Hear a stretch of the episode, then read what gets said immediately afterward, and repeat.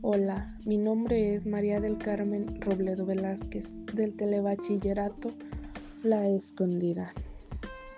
Hoy les hablaré del tema de los virus. Es muy interesante el tema porque nos explica lo que son los virus y si están vivos. Lo que más me gustó fue que explicaran lo que son los virus y cómo se propagan, es decir, cómo provocan las enfermedades esos virus. Me pareció curioso que los científicos son incapaces de determinar si están vivos los virus y al leer me di cuenta que los virus no están vivos. Y aprendí que la vida es la propiedad o cualidad esencial de los animales y las plantas. Muchas gracias por su atención. Hasta luego.